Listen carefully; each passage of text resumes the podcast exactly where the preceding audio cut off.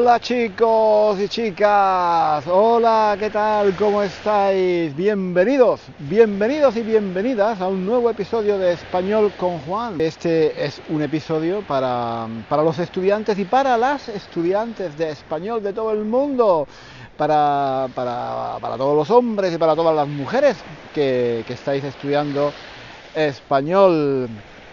Esta semana, esta semana quería hablar de lenguaje inclusivo, lenguaje inclusivo.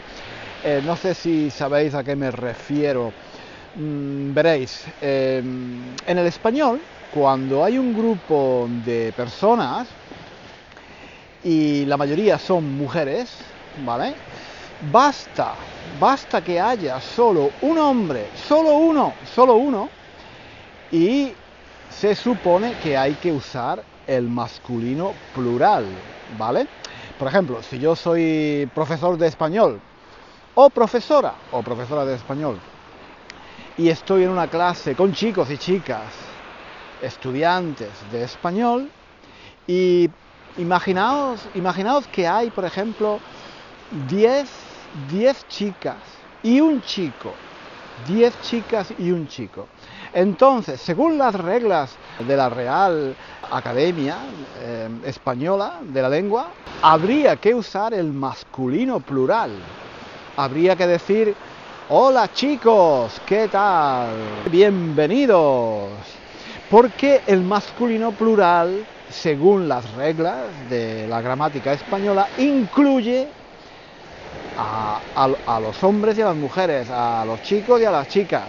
¿De acuerdo? Cuando hay un grupo, un grupo mixto, pues se usa siempre el masculino plural. Bueno, eso era antes, eso era antes. Desde hace algunos años, desde hace ya bastantes años, pues eh, se intenta un poco cambiar esto, porque se, se piensa que no, que no es justo, que no es justo porque de alguna forma se invisibiliza, es, es, esta es una palabra muy fea, pero que yo creo que mmm, se entiende lo que significa, ¿no? Invisibiliza, es decir, que, que vuelve invisibles a algunas personas, en este caso a las mujeres. Estas, estas personas dicen que eh, si siempre se usa el masculino plural para dirigirse a los grupos donde hay una mezcla de personas de género masculino, de género femenino, pues entonces se invisibiliza a las mujeres. Las chicas, las niñas, no se sienten incluidas, no se sienten incluidas. Si el profesor, por ejemplo, dice, chicos, vamos a trabajar, niños, vamos a hacer los deberes, niños, tenéis, tenéis que estudiar más. Entonces, se supone que quizás las chicas, las niñas, no se sienten incluidas, no se sienten, no se sienten representadas por este, por este, eh, por esta forma de hablar. Es un poco anticuada, es una forma de hablar anticuada que viene de otras generaciones, de un mundo pasado, de un mundo antiguo, en el que el hombre dominaba.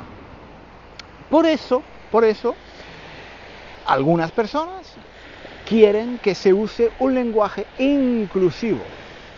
Por ejemplo, decir siempre niños y niñas, chicos y chicas, hombres y mujeres, todos y todas.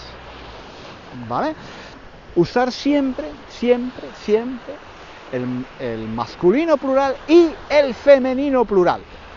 Os voy a leer un párrafo de un libro de texto de historia para chicos digamos, de 13, 14 años, ¿vale? Es un, es un libro de, de, historia que habla sobre eh, la historia de España, sobre la Inquisición, es sobre, la religión, ¿vale? Está hablando sobre la religión, estamos hablando de la Inquisición de, de, del siglo XV más o menos, ¿no?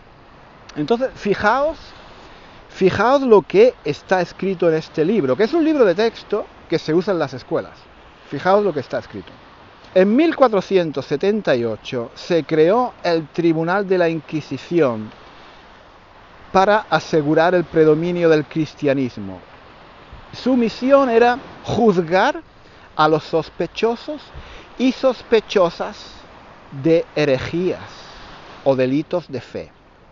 En 1492 se instó a todos los judíos y judías a convertirse al cristianismo. Los nuevos cristianos y cristianas recibieron el nombre de conversos y conversas. Tras la conquista de Granada, se garantizó a los musulmanes y las musulmanas la práctica de su religión. Sin embargo, a partir de 1502 se les, se les obligó a convertirse o abandonar el reino. A los musulmanes y musulmanas que aceptaron bautizarse se les dio el nombre de moriscos y moriscas. Bueno, yo no sé, yo no sé vosotros, yo no sé vosotros y vosotras, yo no sé, yo no sé vosotros y vosotras lo que estáis pensando, pero a mí esto me parece un poco, a mí esta forma de hablar es completamente innatural.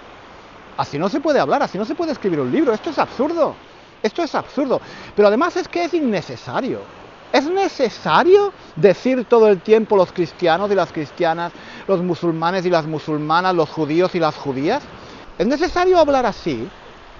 Yo estoy seguro de que las chicas no se sienten invisibilizadas o no se sienten excluidas por el uso del masculino plural para referirse a un grupo de personas donde hay diferentes géneros.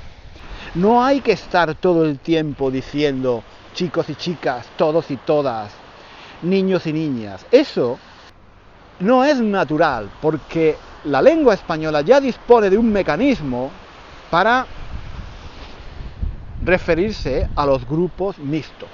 Si un profesor dice en clase, niños, mm, tenéis que venir mañana a las 8, las niñas al día siguiente llegan al colegio a las 8, las niñas se sienten incluidas en el grupo niños, las niñas se sienten incluidas en el grupo todos. No hace falta estar todo el tiempo diciendo niños y niñas, todos y todas. Una niña española o una chica española, cuando el profesor o los amigos o en la televisión dicen todos bienvenidos, la, chica se siente incluida. La chica, la chica sabe que están hablando de ella. No es necesario estar diciendo chicos y chicas todos y todas. No hace falta estar haciendo esa, diferenciación todo el tiempo. Me gustaría hablar de este tema con una mujer española, de verdad. Me gustaría hablar con una chica española para ver qué piensa, para ver qué piensa, porque vosotros sois estudiantes de español y entonces quizás vuestra perspectiva es un poco diferente. Desde fuera, desde fuera vosotros pensáis, ah, claro, claro, es un lenguaje machista porque solo se usa el masculino. Pero claro, eh, vosotras, vosotros y vosotras no tenéis la mentalidad, no tenéis la mentalidad del español y de la española. ¿Vale?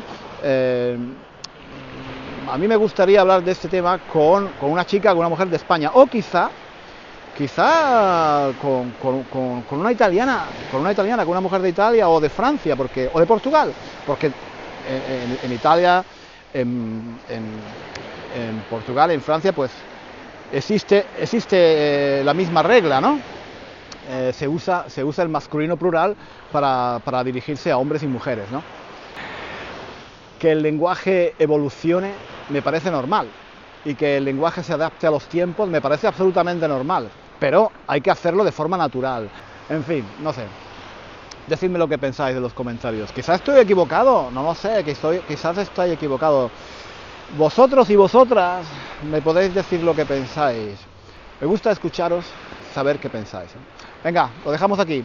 Que paséis una fantástica semana, todos y todas.